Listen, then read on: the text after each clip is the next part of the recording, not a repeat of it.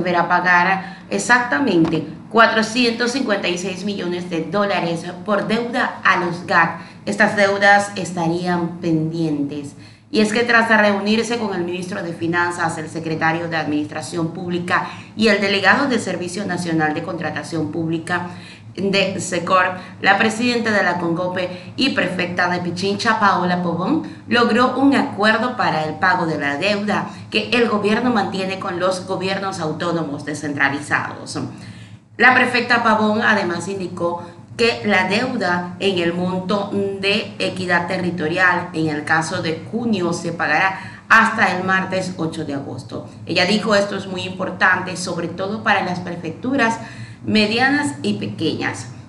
De igual manera, la prefecta de Pichincha y presidenta de Congope indicó que el gobierno aseguró que hará una reforma al reglamento y la y al catálogo electrónico de la SECOR. Así, hasta el miércoles se mandará la propuesta de las reformas de este reglamento. Inmediatamente vamos con declaraciones de la prefecta de Pichincha y presidenta de Congope, Paola Pavón.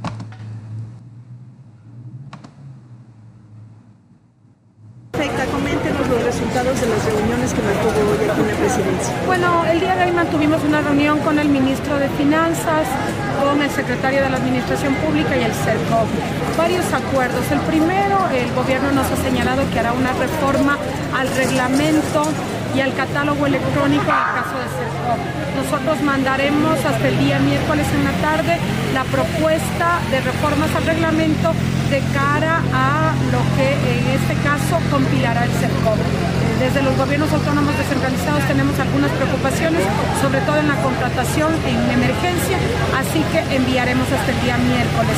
Uno de los segundos acuerdos es que lo que se adeuda del modelo de equidad territorial eh, de junio y julio, en el caso de junio se pagará hasta el martes 8 de agosto. Esto es muy importante, sobre todo para las prefecturas medianas y pequeñas. Y el tercer elemento, se ha acordado un monto de deuda que no lo habíamos logrado durante estos dos años de gobierno, es que se acepte cuál es el monto de deuda que tiene el gobierno central con los gobiernos provinciales.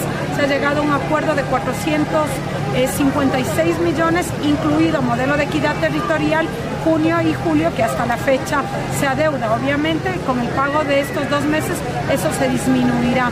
Y hemos quedado en varias formas de pago. Esto daremos a conocer eh, más adelante a mayor detalle, pero en términos generales una reunión bastante importante tanto para las prefecturas, los municipios y las juntas parroquiales.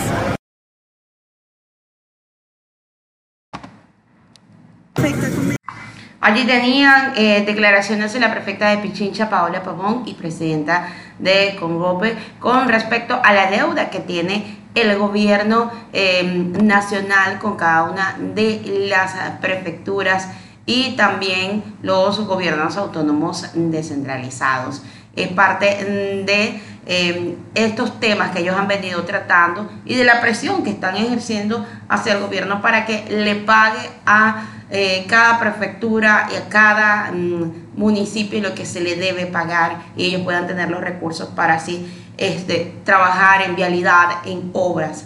La deuda se reduciría con pagos programados según el acuerdo alcanzado con, con GOPE. Eh, desde los gobiernos autónomos descentralizados, señaló Paola Pavón, tenemos algunas preocupaciones, sobre todo en contratación de emergencia, así que veremos hasta el día miércoles nuestro punto mm, de vista. Eh, fue parte de lo que señaló ella en las declaraciones. ¿A qué acuerdo se llegó exactamente? El acuerdo es de un pago de 456 millones de dólares, incluido modelo de equidad territorial, junio y julio, hasta la fecha que se adeuda. Obviamente el pago de estos dos meses es eh, disminuirá lo que es la deuda, indicó la prefecta de Pichincha y presidenta de Congope ya este lunes. Hay que recordar que esta lunes, este lunes fue que se realizó esta reunión importante inmediatamente con Congope a través de sus redes sociales. Eh, dijo que a través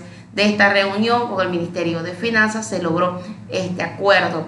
El gobierno central aceptó pagar la deuda y em, es importante. ¿Por qué? Porque el gobierno central ha prometido reformar también el reglamento de contratación pública y el catálogo electrónico basado en las propuestas que ellos estuvieron presentando y también con la manera de enfrentar el fenómeno del niño en cada provincia.